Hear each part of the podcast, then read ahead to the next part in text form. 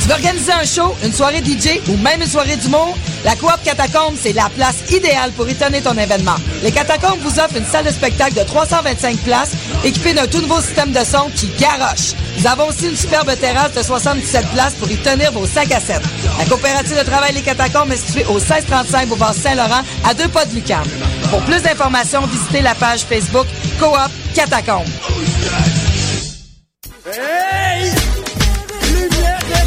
Lumière Reggae Choc FM présente les soirées Midnight Sound avec Creole Soldier Sound System.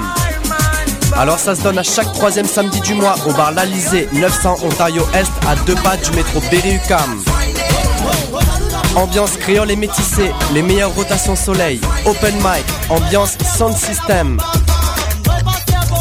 Seulement 4 dollars à la porte. Dès 23h30. Pour plus d'informations, visitez la page Facebook officielle de Lumière Reggae.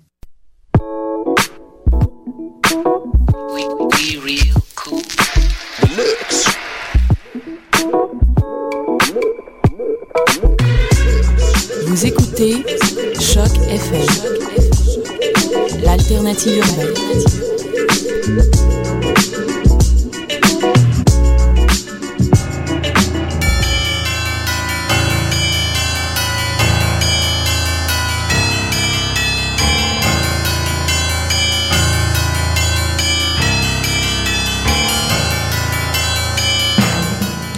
Bonjour, vous êtes sur Choc FM, nous sommes mardi 14 août, c'est Mission Encre Noire, le tome 6 et le chapitre 87. Hélène et Eric avec vous. Bonsoir. Bonsoir.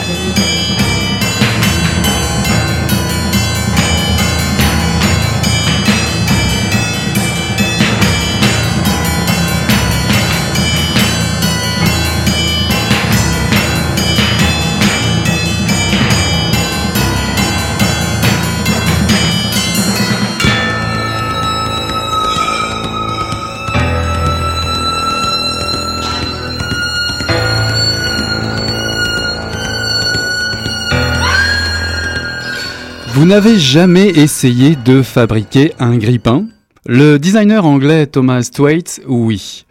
Cette idée farfelue lui a été inspirée par sa lecture du fameux Guide du voyageur galactique de Douglas Adams, dans lequel un terrien, se retrouve sur une planète peu avancée technologiquement et y voit l'occasion d'impressionner la galerie par son savoir et sa capacité à fabriquer des objets qui changeront la vie de ses nouveaux compatriotes. Tout ça avec l'espoir d'être traité comme un demi-dieu et peut-être aussi de faire fortune. Mais il se rend compte que, hum, laissé à lui-même, sans l'aide des autres humains, il ne pouvait fabriquer un grippin. Il pouvait à peu près se faire un sandwich et c'est tout. Thwaites a pris ça comme un défi. S'il se retrouvait sur une autre planète ou sur une île déserte, serait-il aussi démuni que notre voyageur galactique? Le grippin. Un des objets technologiques les plus simples qui soient, non? Cela ne devait pas être trop difficile pour un jeune Britannique bien éduqué d'en fabriquer un lui-même, surtout en partant d'un modèle. Thwaites a toutefois découvert que ce banal objet disponible en grande surface pour environ 10 dollars est un véritable casse-tête composé de 404 pièces faites des matériaux les plus variés. Acier, cuivre, nickel, plastique, etc.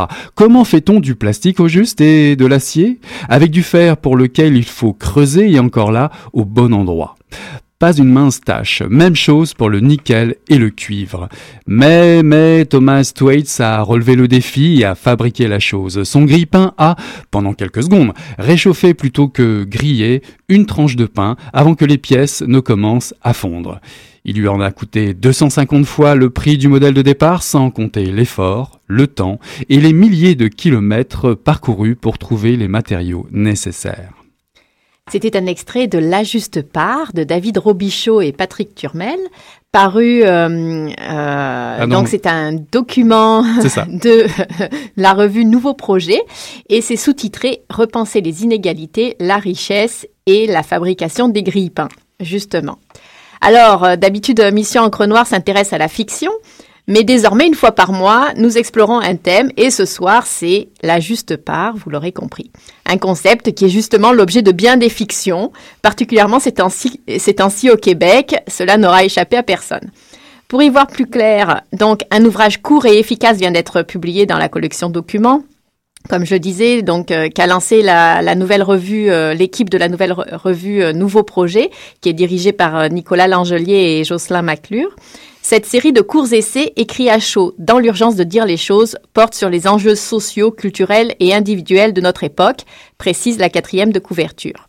Alors la juste part, ce petit livre rouge, presque carré, peut donc permettre d'y voir un peu plus clair dans la situation actuelle euh, sociale et politique et qui sait vous aider à vous forger une opinion pour votre prochain vote, à tout hasard. Euh, malgré son look, cette publication ne parle pas de casserole ou de hausse des frais de scolarité, ou très peu. Elle démonte plutôt, pièce par pièce, la fiction néolibérale, sans pour autant chercher à dégoûter le lecteur du monde que les médias traditionnels nous présentent comme idéal et désirable. On est dans la mesure, qu'on se le dise. Depuis sa sortie, le livre culmine en tête des meilleures ventes d'essais au Québec. Il s'attire beaucoup d'éloges, recensés notamment sur le blog des auteurs www.lajustepart.com. Pour vous encourager à mettre la main sur ce fascicule érudit, brûlant d'actualité, ça, on a compris, non dénué d'humour et de clin d'œil, nous avons le plaisir d'accueillir les deux auteurs, donc David Robichaud, professeur de philosophie à l'Université d'Ottawa, et Patrick Turmel, professeur de philosophie à l'Université Laval. Bonsoir et bienvenue à tous les deux. Voilà. Ça, ça c'est une présentation. Donc effectivement, vous culminez en tête des palmarès de best-sellers de, des essais au Québec, ce n'est pas rien. Et euh, moi j'ai envie de vous demander directement dès le départ, êtes-vous surpris de ce succès? Et euh, si oui ou non, bah, comment le gérez-vous? Ah, on se renvoie la balle. Absolument, nous sommes les, les, les, premiers surpris du succès. Euh, on, a, on a assez peu souvent vu des, des, des essais euh, d'éthique économique ou de philosophie euh, politique et économique devenir des, des succès, des succès de vente.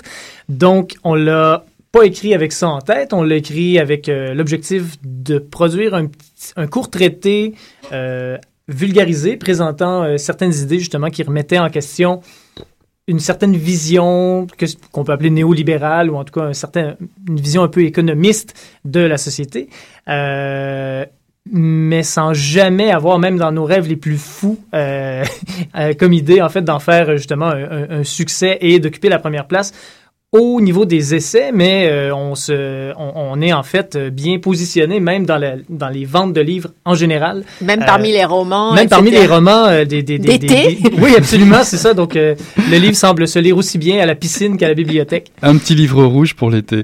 Donc, d'entrée, vous posez le sujet avec ce qu'il faut de tape à l'œil pour intriguer, parce que je vois comme sous-titre repenser les inégalités, la richesse et la fabrication des grippins, comme dans l'extrait que je viens de vous lire. Euh, c'était un, souci, il fallait être drôle, il fallait provoquer dans, ce titre? Euh, Oui, un peu. En fait, euh, pour poursuivre sur ce que David disait, évidemment, nous sommes surpris, mais heureux par le succès de, ce petit essai, parce que notre objectif était de produire un, livre qui s'adressait à un grand public. un petit problème technique. Alors, voilà, ça va mieux. Comme le Chevy Chase à la radio. je brise tout, je n'utilise pas le bon micro. Alors, je disais, euh, nous sommes très heureux euh, du succès parce que on, notre objectif était d'écrire un livre grand public, euh, mais sans, sans, sans, cet espoir d'être lu, d'être lu autant, d'être de, de, recevoir cette couverture médiatique, d'autant plus que notre livre est paru en juin alors que euh, tous les, les, journalistes euh, culturels partaient en vacances. Euh, alors c'est comme quoi on peut s'en passer finalement. non, j'ai rien dit. c'est un peu une surprise, mais, mais c'est sûr que l'idée de, de, ce ton humoristique, c'était aussi une façon de, de rendre la lecture un peu moins digeste qu'elle peut l'être parfois lorsqu'il est question de philosophie politique ou d'éthique économique. Donc, euh, essayer de, de, de, de créer, de, essentiellement transmettre des idées qui, qui que l'on retrouve euh, dans une littérature spécialisée, mais euh, qui sont présentées dans, sous, des formes souvent rébarbatives. Mais, ouais, là c'est très facile à lire. Hein, je dois dire, c'est à la, c'est à la fois suffisant. Ça a pas l'air simpliste, mais c'est quand même facile à lire, vulgarisé. Donc je trouve que c'est ça vraiment qui fait l'intérêt. C'est c'est ce qu'on a essayé de faire. On, a- on, on se posait la question de savoir si on y était parvenu. La réaction nous, nous, nous, euh, nous rassure, disons. Et y avait-il urgence à, à publier ce livre euh, comme euh, la- l'annonce, la, la dernière, la quatrième de couverture? Est-ce qu'il a été écrit effectivement dans l'urgence? En fait, euh, Ah, Je vous explique, dans le studio, il y a comme un jeu là. On ne sait pas lequel d'eux va répondre. Il y a un jeu de main, en fait. Vous pouvez pas le voir, mais nous on le voit, c'est assez drôle. Mais ça, Si c'est bien, vous pouvez imaginer, c'est super. On va essayer d'en savoir plus comme, euh, sur votre processus d'écriture, je Voilà, pense. je, je vais en profiter pour, euh, pour raconter la petite histoire. Euh, nous ne savions pas euh, à la rentrée ou euh, à, la, à la rentrée 2012, avant le début des- de, de- de la grève, que nous allions écrire cet essai. C'est mon collègue Jocelyn Maclure, euh, qui est l'un des deux euh, fondateurs de la revue Nouveau Projet, qui m'a qui m'a approché, qui m'a demandé si euh, nous serions intéressés à écrire un petit essai en éthique économique. Il savait que je j'avais des, des projets d'écriture avec David. Et euh, en janvier, donc, il nous a demandé si cela nous intéressait, mais en précisant bien sûr que le livre devrait être terminé pour la fin mars. Ce qui euh, est euh, par- particulièrement euh, surprenant pour un universitaire qui vit dans une temporalité tout autre. Ça, c'est sûr, j'imagine. Et donc, euh, nous avons, euh, à nos risques et périls, accepté, euh, accepté l'offre de, de Jocelyn Maclure et de Nicolas Langelier. Et nous nous sommes donc retrouvés à écrire un texte qui se voulait un texte d'éthique économique plutôt général, mais à notre grande surprise, dans une période euh, que l'on n'avait pas prévue, une Ça- période de, de- de- de crise sociale, et on, on, a réalisé pendant le processus d'écriture que ce que l'on faisait, finalement, c'était de répondre à une position qui circulait beaucoup dans les médias, mais qui nous paraissait inacceptable. Donc, vous avez été rattrapé par l'actualité ou vous avez rattrapé l'actualité, on ne sait pas, parce que finalement, euh, ça a pris de l'ampleur. Vous aviez déjà fini quasiment d'écrire le livre. euh, mais par contre, vous êtes dans la publication, c'est faite en plein euh, dans le En pleine crise sociale. Voilà. au milieu des casseroles.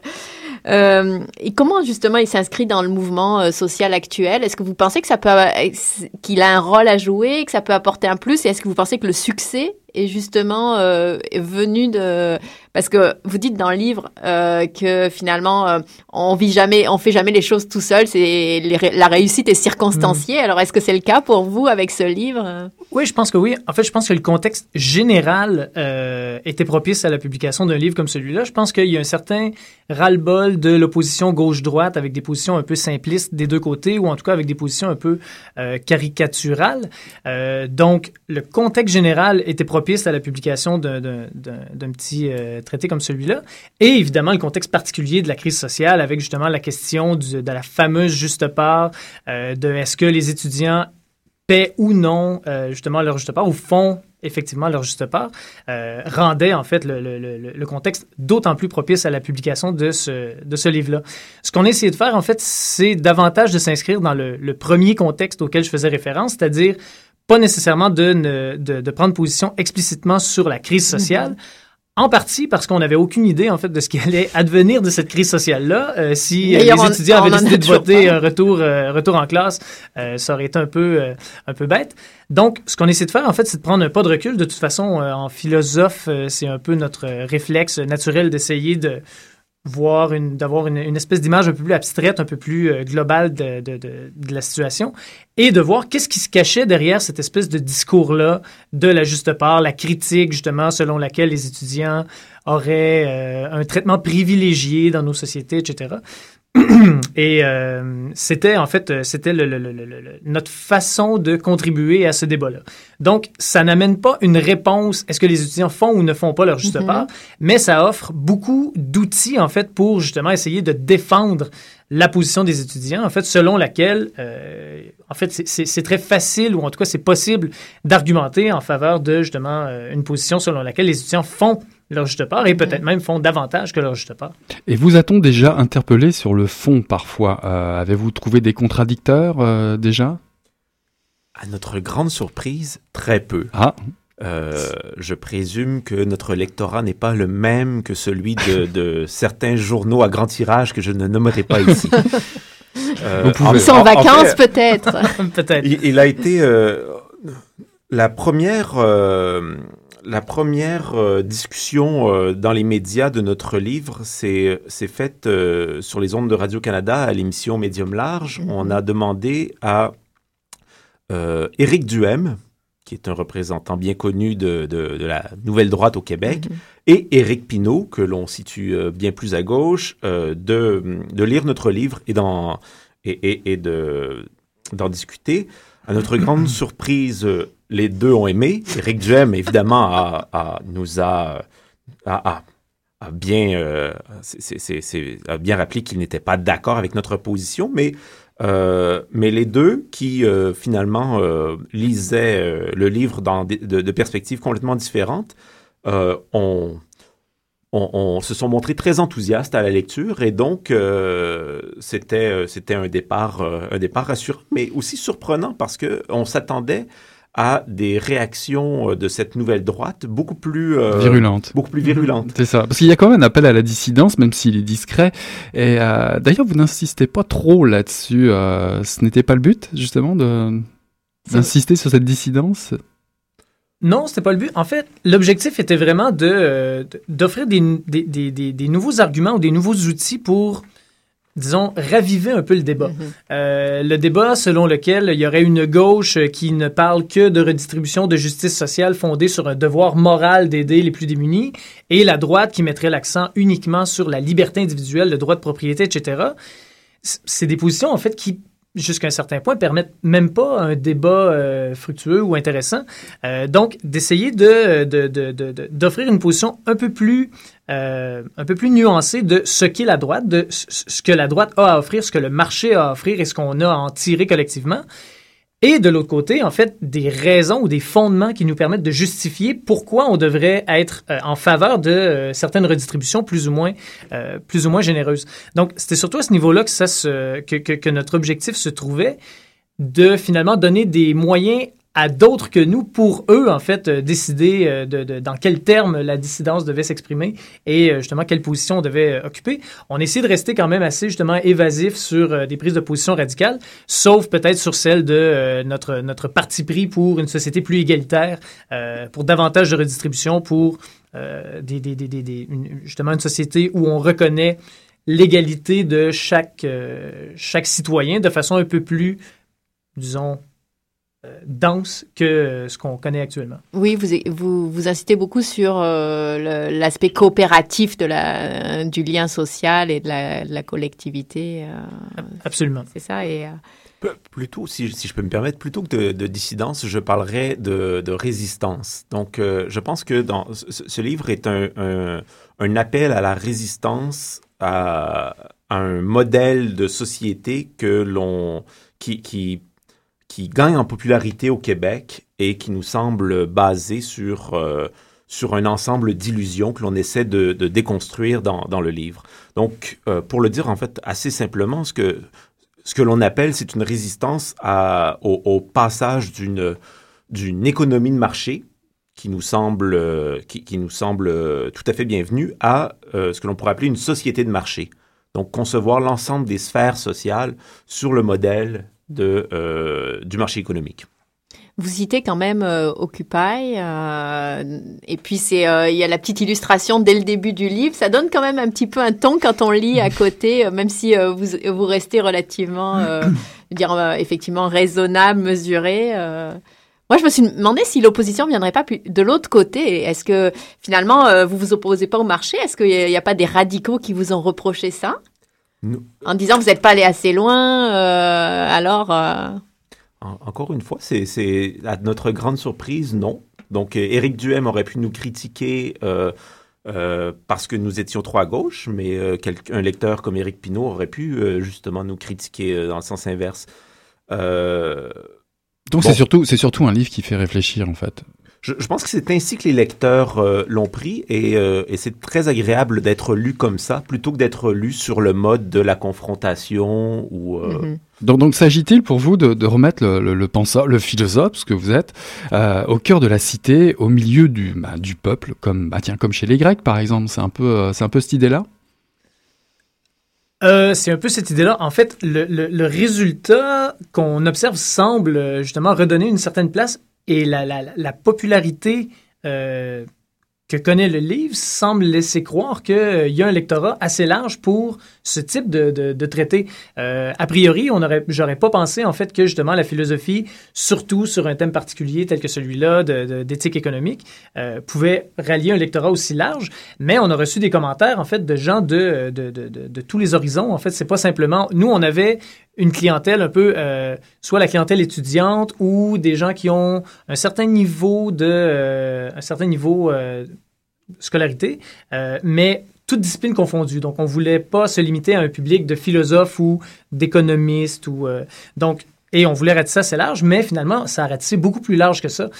Et c'est très encourageant, en fait, pour des philosophes de voir que finalement, on, on, on ne se parle pas qu'entre philosophes, euh, que quand on, on, produit un petit truc comme celui-là, c'est pas que nos collègues euh, qui euh, viennent nous taper sur l'épaule ou qui nous regardent avec des gros yeux quand ils nous croisent dans le, dans le corridor, mais que c'est, c'est, c'est, ça, ça, a une certaine diffusion, en fait, qu'on arrive finalement peut-être à influencer la façon de réfléchir certaines questions ou à réfléchir justement sur euh, dans certains débats euh, de façon plus large. Nous, nous avons réalisé qu'il y avait vraiment une soif pour ce genre de réflexion de, de la part d'un lectorat qui n'ira pas euh, lire les sommes de philosophie politique Oui. très Mhm. techniques, mais qui est qui demeure complètement insatisfait par euh, par euh, l'information euh, l'information très rapide, très euh, l'information éclair que, que nous présentent en ce moment les médias. Donc, je pense que c'est ce lectorat que l'on est allé chercher et qui... Est-ce Voilà. que vous avez l'impression de retourner à l'essence de la philosophie finalement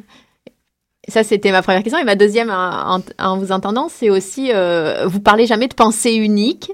Mais moi, c'est ce qui me venait euh, à l'esprit quand je lisais tout le temps. C'est une déconstruction de la pensée unique qu'on nous, qu'on nous sert euh, de façon euh, très rapide ou, euh, ou de façon des fois plus approfondie même.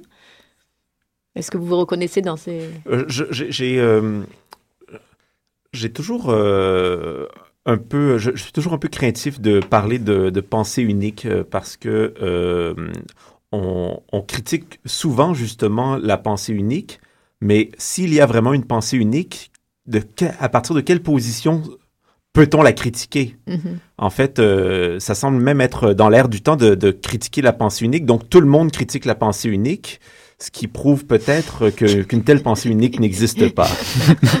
Mais ce qui est certain, c'est que on, on constate la montée euh, au Québec d'une idéologie qui, a, qui est présente depuis plus longtemps euh, dans le reste de l'Amérique, euh, qui prend vraiment de l'ampleur ici qui est euh, pour nous euh, très problématique, basée notamment sur un certain nombre de postulats faux. Et c'est à cette, cette, cette idéologie ou cette nouvelle droite que l'on s'attaque. Là, c'est je vous propose une petite pause musicale. No fun, Iggy Pop.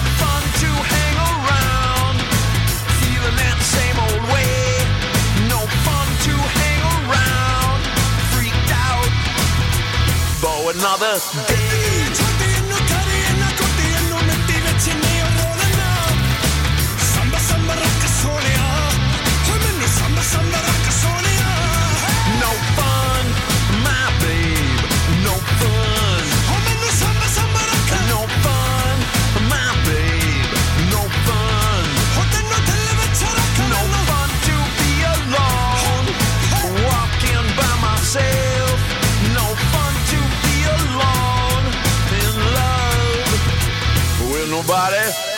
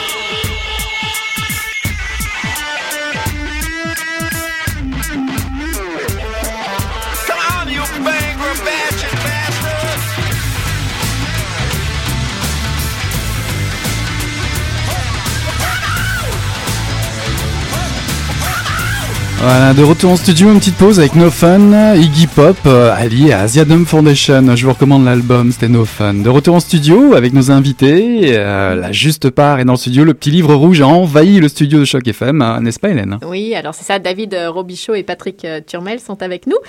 Alors, euh, je reviens à ce qu'on disait du livre. Euh, vous, dans le livre, moi, ce qui m'a frappé, c'est le nombre d'exemples, beaucoup d'exemples concrets euh, ou des propos très imagés, hein, parce qu'on pourrait croire comme ça que ça, que vraiment, là, on parlait de philosophie, etc. Mais euh, quand je disais que c'était vulgarisé, les exemples, ils font beaucoup.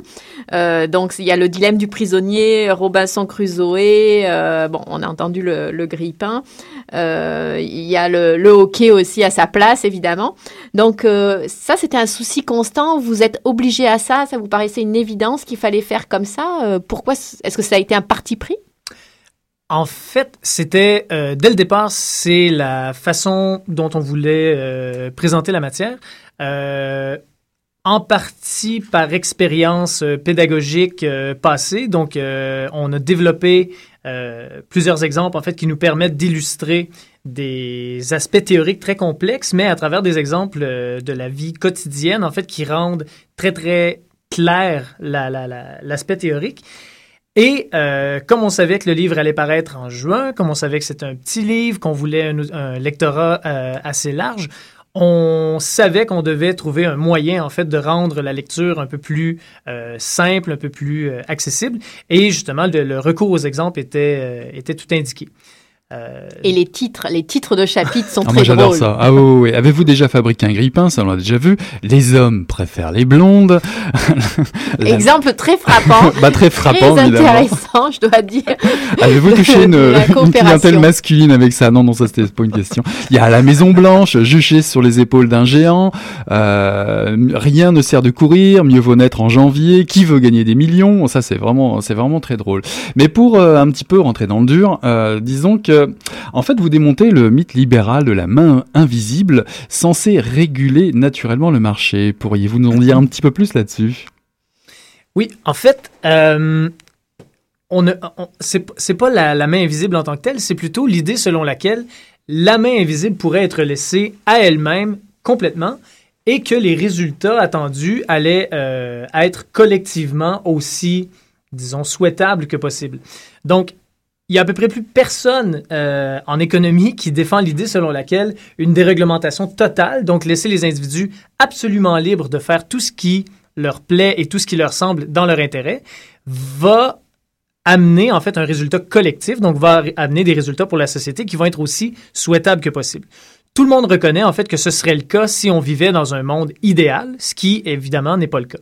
Donc, à partir du moment où le marché n'est pas un marché idéal, il faut imposer des contraintes. Il faut se donner des règles à suivre en fait pour s'assurer que les comportements individuels, donc ce que je fais simplement pour améliorer ma situation, donc le nombre d'heures que je décide de travailler, le type de travail que je décide d'occuper, euh, le type de loisirs que je décide de m'offrir, etc., pour qu'on puisse faire en sorte que ces multiples décisions individuelles produisent un résultat qui est collectivement souhaitable, il faut absolument se donner des, euh, des contraintes. Donc, par exemple, un exemple qu'on peut euh, donner qui est un exemple très évident, c'est celui de la pollution.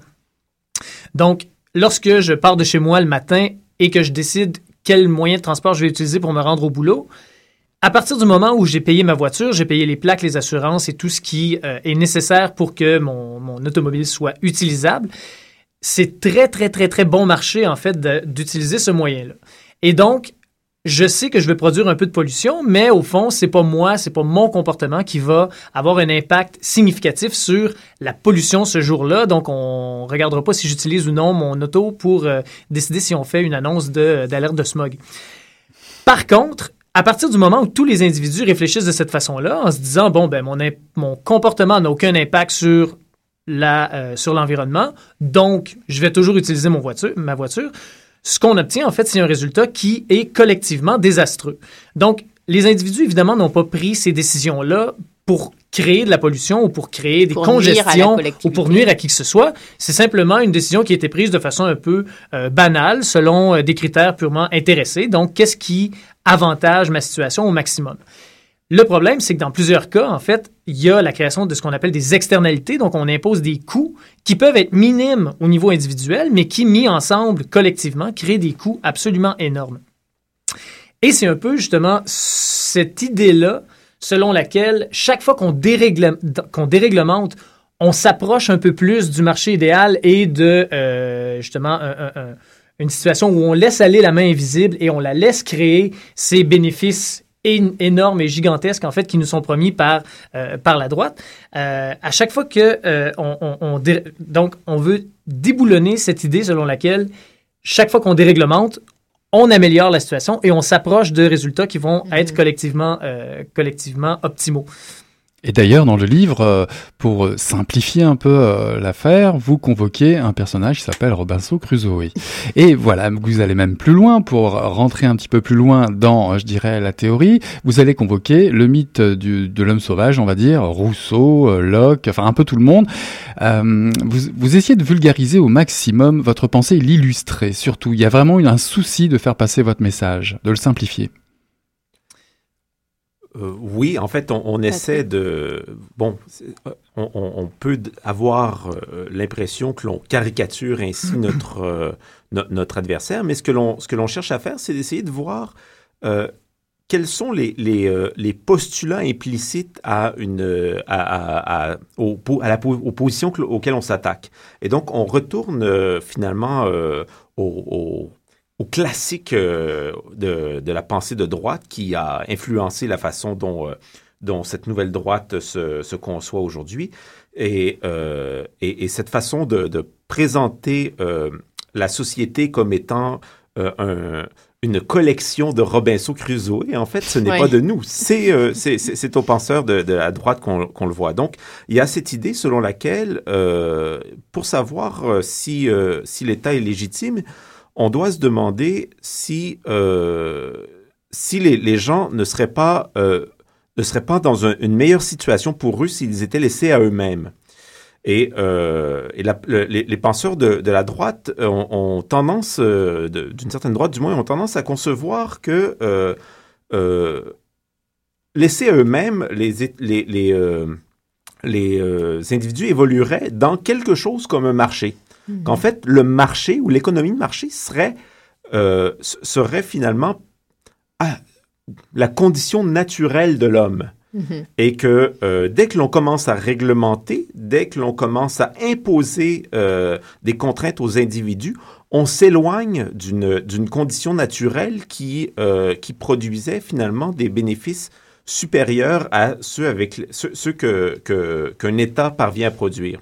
Donc c'est un peu à cette, euh, c'est un peu à, à, à- à cela qu'on s'attaque. Et on s'attaque à, à ça notamment euh, pour, euh, pour critiquer toutes ces, cette position selon laquelle l'État, au fond, par l'impôt, nous volerait une partie de nos revenus. Voilà, c'est là où on revient à la juste part finalement. Mm. Euh, c'est en fait, vous faites une boucle hein, dans le livre. Vous vous en parlez un petit peu dans l'introduction, puis après il y a toute la démonstration et on y revient euh, à la fin en, en expliquant effectivement que finalement on revient aux impôts, à la redistribution euh, Voilà. sur le dernier tiers du livre. Donc, donc en fait, beaucoup se plaignent de, de, de payer trop d'impôts. Alors d'abord, est-ce que c'est vrai? Et ensuite, en payer, est-ce que c'est pour autant s'appauvrir? Ah, ça, c'est une bonne question.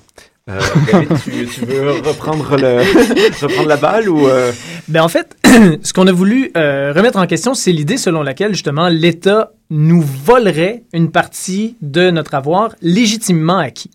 Donc, comme si justement, pour reprendre un peu ce que Patrick présentait tout à l'heure, il y aurait la condition naturelle de l'homme qui est composée d'individus qui travaillent, qui produisent des richesses et qui justement se retrouvent avec des résultats plus ou moins favorables selon la, production qu'ils ont euh, été capables d'accumuler et euh, la désirabilité par les autres de ce qu'ils ont produit.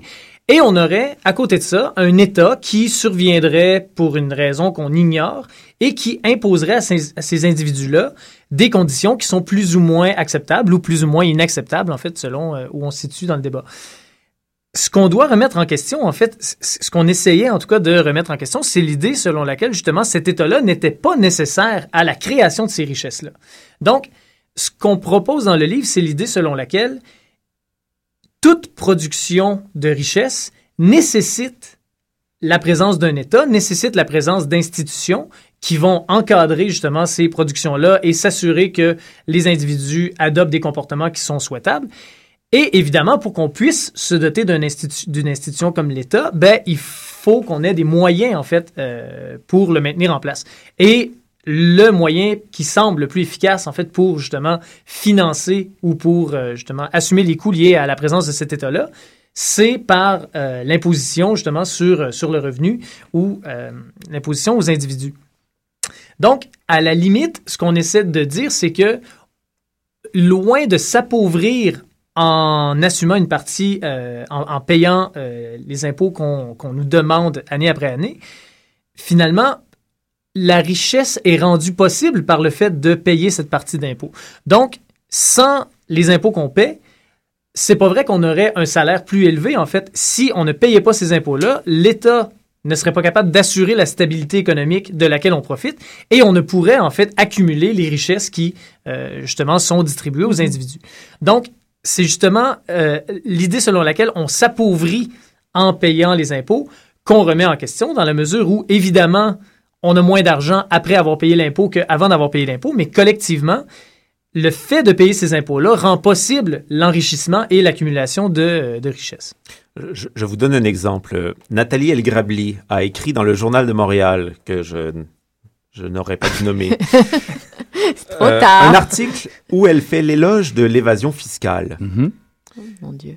Et elle nous dit notamment que celui qui pratique l'évasion fiscale ne vole rien à personne, il ne fait que conserver ce qui lui appartient déjà.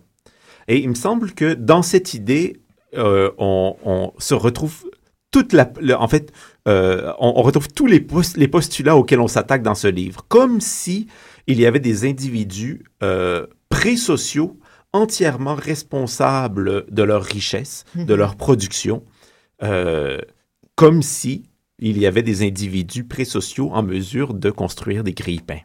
On va prendre l'exemple de tout à l'heure. Et euh, justement, il y a aussi une partie très intéressante qui, euh, bon, vous expliquez euh, que les politiques néolibérales, en tout cas telles qu'on essaie de les appliquer en ce moment, par exemple au Québec ou ou en Amérique, euh, nuisent plutôt à la, à la classe moyenne, euh, évidemment à la classe euh, la plus défavorisée. Et mais vous dites la majorité continue de voter pour euh, quand même pour les partisans du né- néolibéralisme. Vous expliquez euh, pourquoi Pourquoi on continue de voter pour ces politiques-là, même si quelque part collectivement cela nous nuit Et euh, donc c'est d'actualité au Québec le vote. Est-ce que vous avez l'impression que ça, ça peut évoluer, ou alors vous êtes assez pessimiste C'est coulé dans le béton qu'on va que la majorité va continuer à à douber des, des politiques qui lui nuisent. Euh, je ne parlerai pas pour David, je suis pour ma part, je suis pour ma part pessimiste, mais pas euh, non plus complètement défaitiste. Euh, sinon, je n'aurais pas participé à l'écriture de ce livre. C'est parce qu'on on pense qu'il est possible de de travailler de façon de, de, de, de, de résister à cette tendance euh, à cette tendance à ce que l'on appelle en fait dans le livre l'illusion capitaliste Mhm. cette idée selon laquelle euh, euh, des politiques de, des, des- des politiques fiscales qui euh, de toute évidence sont sont à l'intérêt des plus riches seraient en fait euh, à l'avantage de tous Euh, Qu'on va en profiter individuellement. Il y a Voilà. aussi, vous expliquez bien euh, comment chacun croit qu'il va en Il y a eu une étude que l'on euh, que l'on cite rapidement dans le livre qui a été faite aux États-Unis il y a quelques années, qui est assez surprenante euh, de ce point de vue. On, euh, on demandait aux Américains s'ils pensaient être faire partie du 1% ou s'ils pensent, en fait, s'ils pensaient profiter directement euh, des de, de politiques fiscales euh, en fav- qui qui étaient euh, destinées à qui qui qui devait améliorer le sort du 1% ou s'ils pensaient éventuellement profiter de, de, de politiques fiscales faites en faveur du 1%. Et il y a 20% des Américains qui croient pouvoir profiter directement maintenant de politiques fiscales qui ne sont qu'à l'avantage du 1%. Et un autre 20% qui croit euh, qu'il euh, profitera éventuellement de politiques fiscales qui ne sont qu'à l'avantage du 1%. Donc, euh, pourquoi Probablement parce que euh, ces gens-là croient faire partie du 1% ou, ont, un espoir si grand dans, le rêve américain qu'ils sont certains que euh, bientôt ils, euh, ils seront eux aussi, ils feront aussi partie de ce, ce club select. Et une fois que l'on est convaincu que 40% de la population est convaincue qu'elle fait ou fera bientôt partie du club des plus riches, évidemment, elle vote pour des politiques qui euh, favorisent ce, ce- ce groupe privilégié. Mais euh, il est impossible pour 40% de la population de faire partie du 1% de la population. D'ailleurs, c'est un, c'est un moment assez ah, très intéressant, fascinant de, de votre livre. C'est quand vous exposez, d'ailleurs, c'est lié à ce que vous venez de dire, euh, votre fameuse théorie du ruissellement économique. Est-ce que l'un de vous deux peut m'en dire un petit peu plus? Euh, oui, en fait, la théorie du, du ruissellement économique, c'est une théorie euh, On, fort rate- on se populaire. rattrape, on n'a pas fait assez d'études, alors on utilise toutes les plages possibles. C'est une théorie qui est fort populaire euh, euh, du côté de, de la droite, notamment aux États-Unis. C'est une théorie qui dit il est important de ne pas mettre de bâton dans les roues des plus riches. Parce que euh, si on leur impose trop de contraintes, par exemple un fardeau fiscal trop, trop élevé, alors euh, ces, ces euh, créateurs d'emplois, ces producteurs de richesse, comme on les appelle toujours dans, dans le discours américain, vont simplement euh, cesser de travailler et donc ne produiront plus de richesse, ne seront plus des job creators, comme, euh, comme euh, Mitt Romney aime le dire. Et, et donc, euh, c'est euh, l'économie euh, entière qui va en être affectée et donc l'ensemble de la population. Et donc, ce discours nous dit, euh, il vaut mieux, euh, il, vaut mieux éviter d'imposer euh, trop lourdement les plus riches. euh, il vaut mieux euh, déréglementer les, les, marquets- les, les pardon, les marchés pour euh, nous assurer que euh, les, ces, ces, ces producteurs de richesse auront, auront les mains libres. sans quoi, si on leur met des bâtons dans les, roues- en fait, ils reprendront les bâtons et iront jouer au golf. Évidemment, euh, bon, nous ne sommes pas les premiers à, euh, à dire que cette théorie ne fonctionne pas. En fait, euh, même, euh, même de grands économistes ont, ont bien démontré que euh, la théorie du, du ruissellement économique était, euh, était une illusion. En fait, c'est une théorie qui... Encore une. Ah, une autre illusion, mais on, on en discute dans, dans ce cadre de l'illusion capitaliste. En fait, il y a deux problèmes avec euh, la théorie du ruissellement économique. On n'a jamais pu prouver, euh, la, prouver empiriquement, c'est-à-dire que l'expérience, lorsque l'on compare, par exemple, les sociétés entre elles, euh, ou, une même société à deux époques différentes avec une différence dans euh, les fardeaux fiscaux, on réalise en fait que la théorie est fausse. Donc, empiriquement, dans l'expérience, elle est fausse. Mais même du point de vue de la théorie économique, elle est fausse. Est-ce que j'ai deux minutes pour expliquer pourquoi? Allez-y, Alors allez-y. Après ça, on fera une petite pause musicale pour se remettre. Alors, la raison pour laquelle elle est fausse, euh, elle est fausse du point de vue théorique, c'est que la, la théorie économique nous dit que les incitatifs sont très importants. Donc, euh, c'est peut-être la chose la plus importante à prendre en compte lorsqu'on fait de l'é- de l'économie, les incitatifs. Qu'est-ce qui me motive à agir de telle ou telle façon?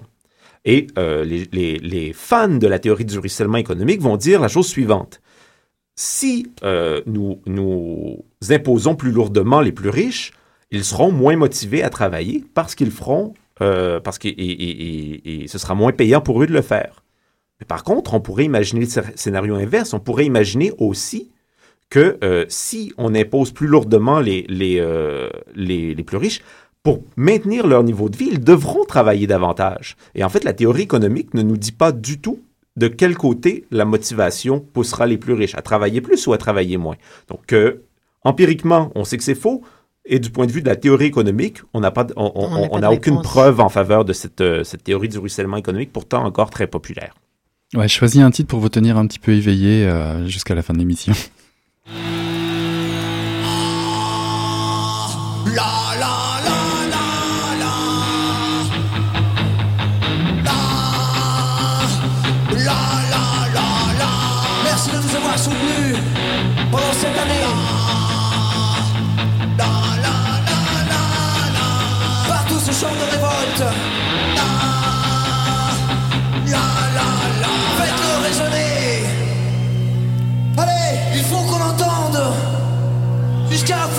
Jusqu'à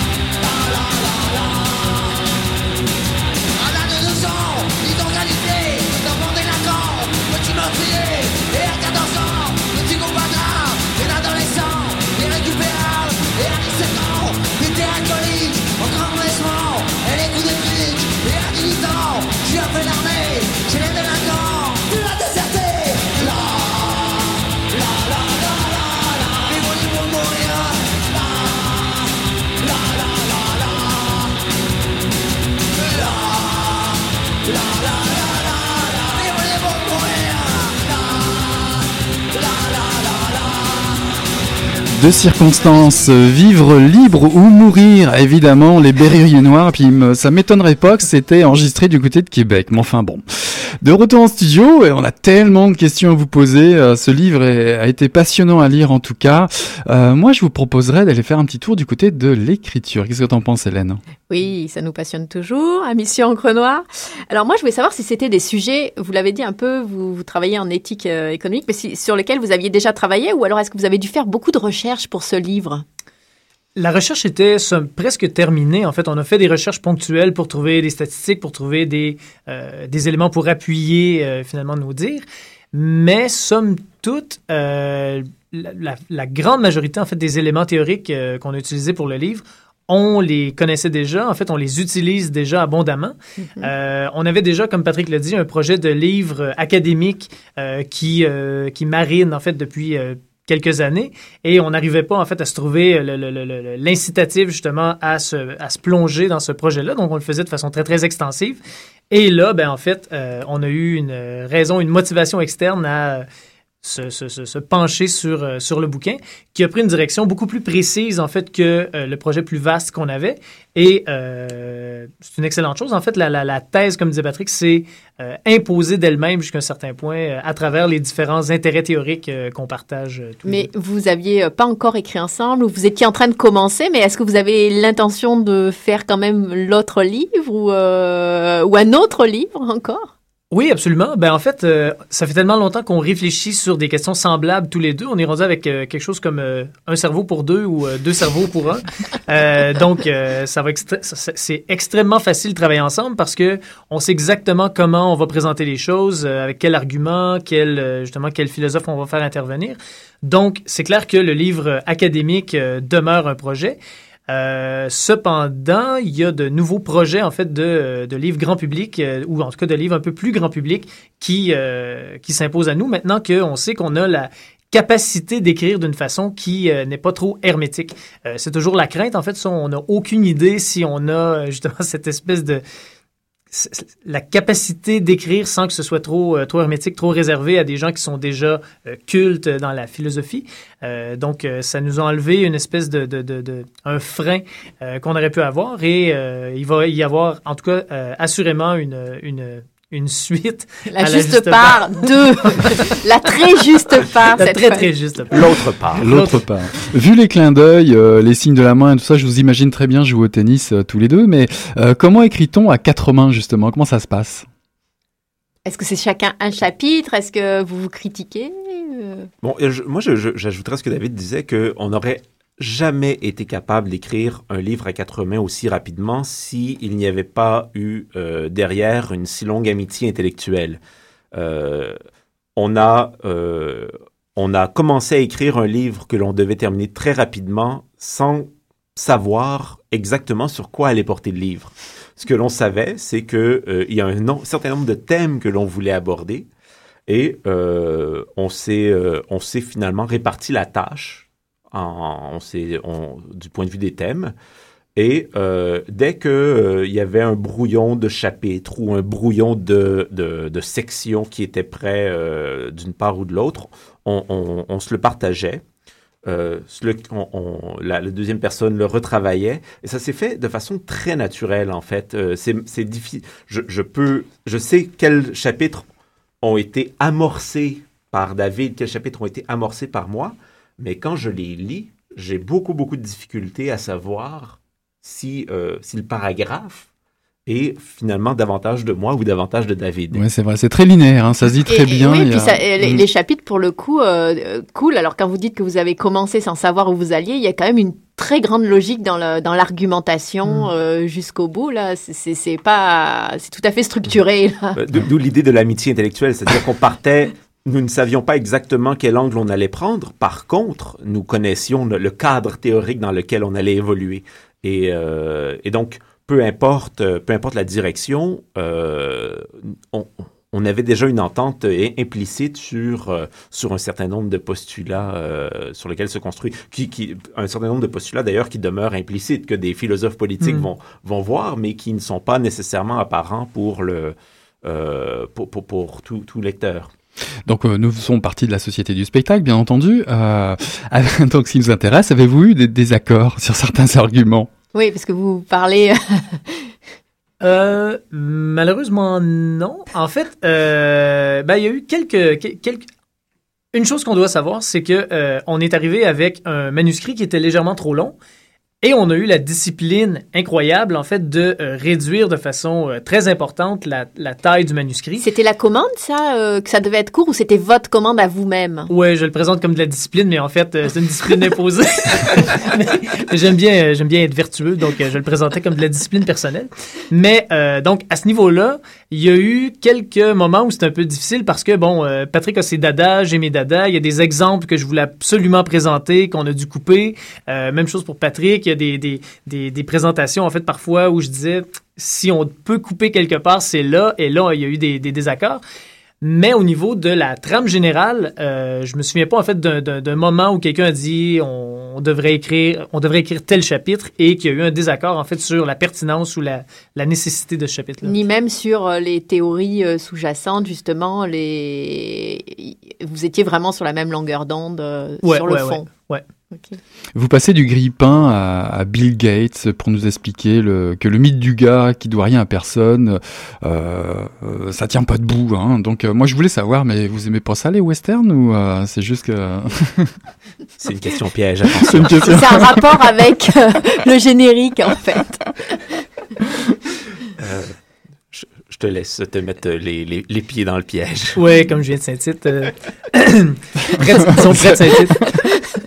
Euh, ben en fait, c'est- une espèce de justement le, le, le, mythe du cowboy euh, est pas innocent dans toute cette espèce de, de, rêve américain là, comme quoi euh, il y aurait parfois un individu qui, un peu comme euh, le baron de Munchausen, s'arrachait avec son cheval d'un sable mouvant en, en tirant le cheval par la queue. Donc évidemment cette image-là a pas de sens, mais dans le cas dans le cadre économique, on suppose que ça se peut, en fait, que quelqu'un peut s'arracher à son époque, s'arracher à son, à son, contexte euh, social et économique et devenir quelque chose qu'on n'a absolument pas vu venir, qui a absolument rien à voir avec son, euh, son, son, son, son, environnement social, etc. Euh, donc, j'aime bien les cowboys, mais je pense que justement, en dehors du Far West, il y a très peu de cow-boys. Donc, sur le marché, euh, les cow-boys n'existent pas. En fait, ça prend un, un- un bon clan de, de, de, de, de, de good guys ou de bad guys, mais il faut absolument être encadré, en fait, pour arriver à émerger et à produire quelque chose qui va être souhaitable et désirable. Donc, euh, le chapitre, justement, euh, qui a pour titre « Jucher sur les épaules d'un géant euh, c'est une, une idée qui est présentée par Tomasello. En fait, au, fond, il dit « On ne naît jamais complètement nu et dépourvu de, de, de toute connaissance. On est un peu juché sur l'épaule des géants, d'un géant, c'est-à-dire sur toute la connaissance accumulée par les gens qui nous ont précédés et qui nous la transmettent, en fait, à travers, justement, différentes interactions. Donc, euh, c'est un peu cette idée-là qui est centrale à, à travers tout le livre, l'idée d'une interdépendance entre chaque individu euh, pour que puisse émerger une production, que- qu'elle soit sociale, qu'elle soit euh, normative, donc pour qu'on puisse euh, produire un système de normes, un système de droits, de, de, de, de, liberté, etc., il faut absolument qu'il y ait un ensemble d'individus qui contribuent, soit en les respectant, soit justement en les faisant appliquer. Et euh, c'est la même chose au niveau économique. Donc, ça prend un ensemble d'individus qui mettent l'épaule à la roue pour produire quelque chose. Et évidemment, parfois, on prend des raccourcis en disant, bon, Bill Gates a rendu euh, l'informatique euh, ce qu'elle est. Euh, c'est un peu réducteur, en fait. Il y a énormément de trucs qui ont été volés par, Bill Gates ou par Steve Jobs. Moi, et je me qui- suis demandé si les toasters. euh, moi, je me rappelle mes premiers ordinateurs Apple avec le toaster et quand j'ai lu les grippins, Non, en fait, j'ai ouais. pensé nouvelle technologie. Ah, ils ont dû vouloir. En fait, c'est pas les cowboys qui vous fascinent, ce sont les bandits finalement. C'est- ça. Absolument, c'est ça. Si jamais vous croisez quelqu'un euh, qui s'apprête à lire la juste part, ou justement vous croisez un de vos lecteurs, euh, qu'est-ce que vous lui diriez? Juste le lecteur qui s'apprête à le lire. Qu'est-ce qu'il va y trouver? Qu'est-ce que vous auriez envie de lui dire Ouais, tout simplement. ouais. Euh, de ne pas oublier de nous en parler après. Euh, ben, peut-être, en fait, euh, la, le, Sur le le sens de la question, a- au fond, c'est de savoir euh, brièvement euh, comment on perçoit le, le message que, que l'on cherche à passer dans ce, dans, dans, dans, dans ce livre-là. Au, au fond, ce à quoi on s'attaque, c'est euh, la, la conception appauvrie et étroitement économiste de la juste part qui a circulé dans les, les discours médiatiques dans les derniers mois, en essayant de montrer que euh, euh, lorsque l'on, lorsque le ministre Bachand nous a parlé de la juste part, lorsque l'on parle de, de, de, de- de- des étudiants et de l'importance pour eux de faire leur juste part, on réduit constamment la, notion de juste part à, à- à une notion économique, comme si faire sa juste part ou recevoir sa juste part, c'est, c'est toujours euh, produire quelque chose qui a une, qui, qui, qui a une valeur marchande ou, ou être compensé euh, de façon monétaire pour tout ce que l'on produit dans la société. Mais on, on, on ne produit pas uniquement euh, des, des objets de consommation ou des services marchands.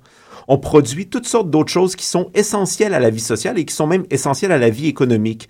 Donc, euh, on produit des connaissances qui ne sont pas nécessairement euh, échangeables euh, directement sur le marché. On produit de la culture qui sert au ciment social.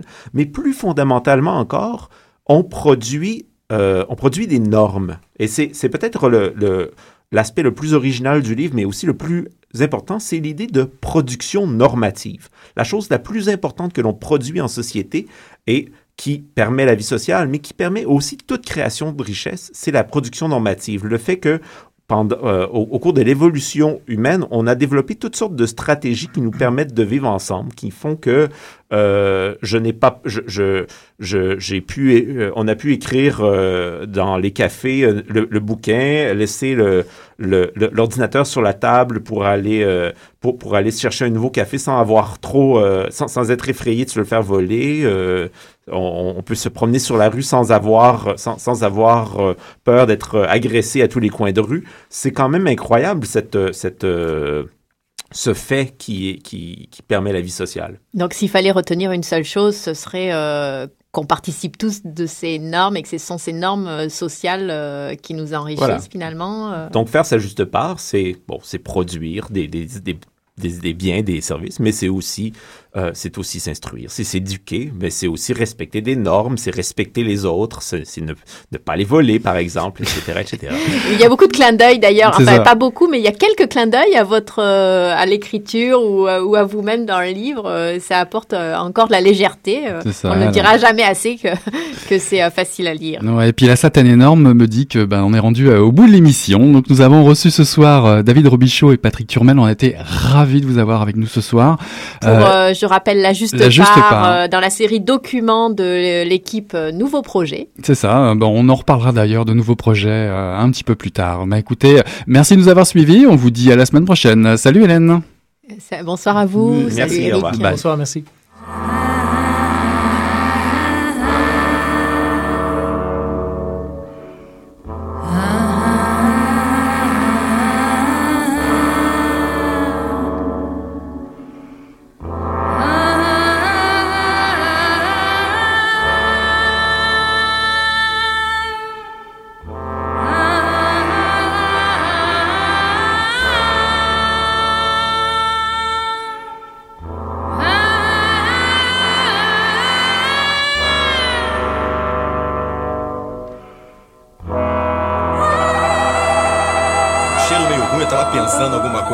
E fedeu as coisas.